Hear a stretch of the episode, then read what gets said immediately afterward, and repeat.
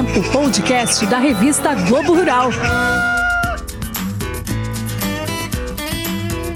Títulos verdes, certificados de recebíveis do agronegócio e a sigla ESG são o assunto do momento quando a temática é o financiamento do agro. Mas você sabe exatamente o que, que eles significam e como podem contribuir para o dia a dia da fazenda? Eu te convido a colocar os seus fones de ouvido para conhecer um pouquinho do mundo das finanças verdes a partir de agora. Assinado em 2015 por mais de 190 países, o Acordo de Paris foi firmado durante a Conferência do Clima da ONU, mais conhecida como COP21.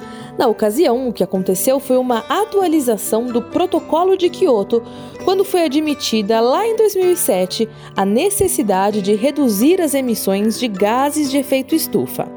Já em Paris, não apenas foi reforçada essa necessidade de diminuir a emissão de poluentes, como o mundo se comprometeu a implementar medidas para conter o aquecimento global. Ou seja, as nações combinaram que a temperatura do planeta não pode aumentar mais que em 1 grau Celsius e meio até o fim do século 21. No Brasil, o compromisso, chamado oficialmente de Contribuição Nacionalmente Determinada, ou NDC, foi colocado em duas etapas. Com base nos níveis de emissão de 2005, o Brasil precisa reduzir essas emissões em 37% até 2025 e em 43% até 2030. Tal contexto levou os maiores investidores do mundo e as grandes gestoras globais de ativos a adotar uma nova forma de análise para decidir se vão ou não aportar recursos em determinada empresa. Este novo parâmetro é a sigla ESG, ou em português ASG, que significa melhores práticas ambientais, sociais e de governança. Quem explica na prática é o Rodrigo Lima, diretor da Agroícone. ESG nada mais do que são do que um conjunto de critérios é, ambientais, sociais de governança que permitem uh,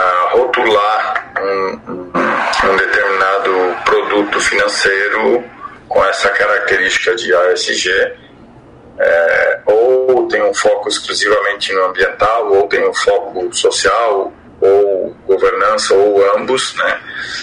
E, e que, portanto, você consegue, é, é, pelo, pelo apelo que esses que, que essas práticas, que essas tecnologias que potencialmente podem obter esse financiamento têm, você consegue rotular eles de ASG e aí dar um, ter um diferencial nessa, nesse, nesse crédito, uhum. seja em termos de taxa de juros, seja em termos de, de volume é, é, potencialmente financiados, ou seja, em termos de, de prazo de financiamento aí. Embaixo deste guarda-chuva ESG é possível encontrar uma série de títulos. Os famosos Green Bonds sinalizam ao investidor que os recursos vão para projetos ou iniciativas com impactos ambientais positivos.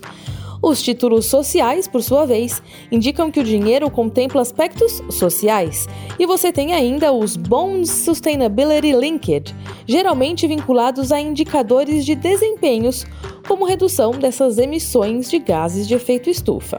A Climate Bonds Initiative, ONG britânica que foi a primeira a desenvolver critérios para a rotulagem de títulos verdes, divulgou que o Brasil tem o potencial de atrair 700 bilhões de reais em investimentos até 2030 nos segmentos de agricultura, florestal, energia e infraestrutura. Isso só em título verde. Na opinião do Antônio da Luz, economista-chefe da Federação da Agricultura do Rio Grande do Sul, os Green Bonds serão o escudo do agro nacional. É, os Green Bonds vão ser os melhores defensores do agro brasileiro lá fora porque os green bonds, para serem emitidos, eles precisam de certificações cujas taxonomias são todas internacionais.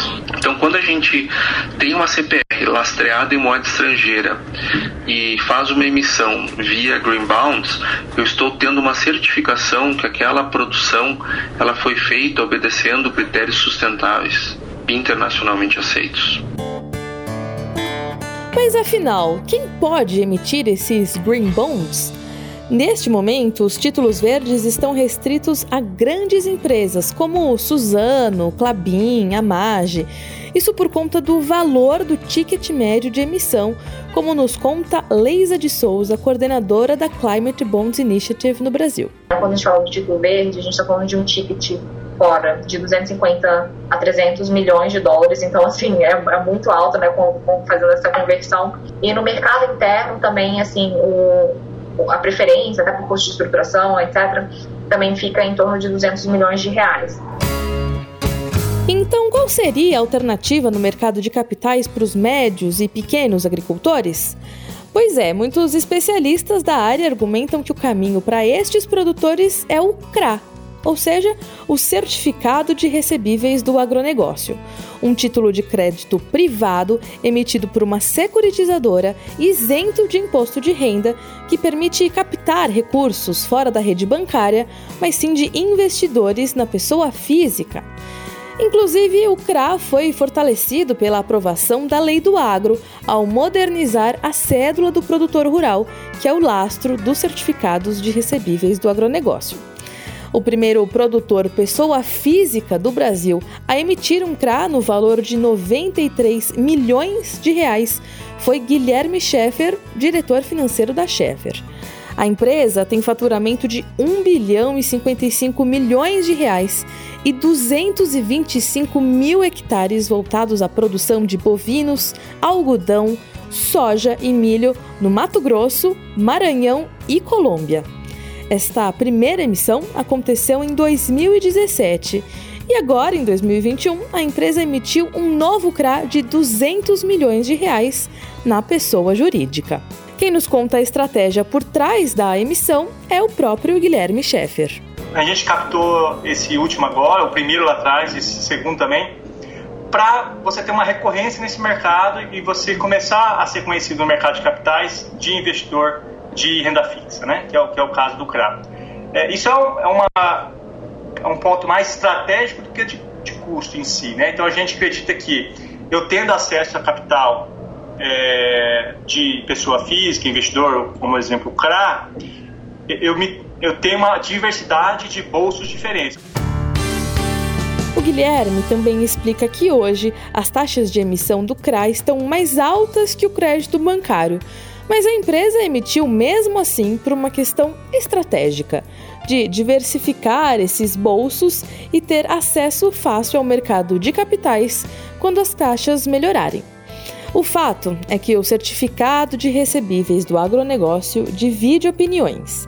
Para Ademiro Vian, consultor financeiro da Organização das Cooperativas do Brasil, há muito oba-oba, mas ele frisa que os CRAs não são para todos são operações pontuais, terninhos sob medida. Para você estruturar um CRA, primeiro você a burocracia e o custo disso. Você tem que ter uma securitizadora, você tem que contratar uma agência de risco, você tem que contratar uma auditoria externa, tem que ter uma gestora de fundo, você tem que ter um custodiante, tem que fazer uma depositária central e tem que parecer jurídico.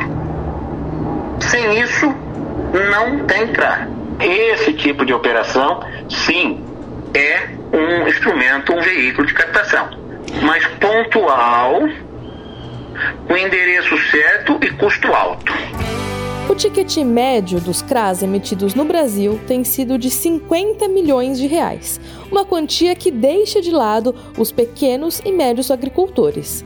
Mas entidades como a Confederação da Agricultura e Pecuária do Brasil e o próprio Ministério da Agricultura têm defendido que é questão de tempo para esse instrumento ser mais acessível a esses perfis de produtores. O que José Ângelo Mazilo, secretário adjunto de Política Agrícola do MAPA, explica é que não se pode tratar dentro dos mercados sustentáveis o agricultor familiar da mesma forma que uma empresa de grande porte. Aí se aplica o conceito de proporcionalidade sem perder a qualidade do crédito. Hoje, de fato, é mais fácil começar o mercado pelos tickets maiores, mas nós vamos trabalhar a sustentabilidade para todos os segmentos do nosso agronegócio até a agricultura familiar. Uhum. E, e já existe um CRA verde emitido para agricultores familiares. Então já, isso já aconteceu, foi um CRA de uma monta pequena, um milhão de reais. Esse CRA empacotou CPR de valores pequenos também, 20 mil, em torno de 20 mil cada CPR, para os cacauicultores da Bahia. Já existe esse, esse, esse exemplo.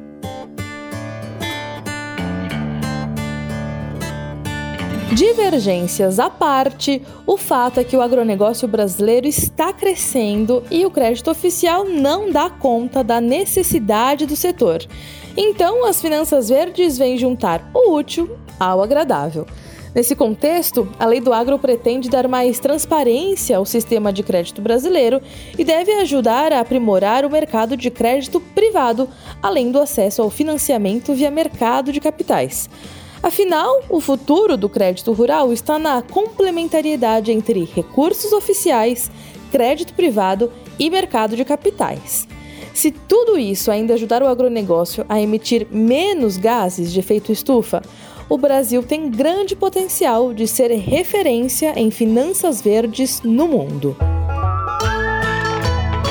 Para saber mais sobre este assunto, confira a edição bimestral de junho e julho da revista Globo Rural e também a cobertura das editorias de sustentabilidade e economia no site www.revistagloborural.globo.com. Esse episódio contou com reportagem e roteiro de Lívia Andrade e Mariana Grilli e edição e sonoplastia de Reginaldo Lopes. A gente fica por aqui. Até a próxima.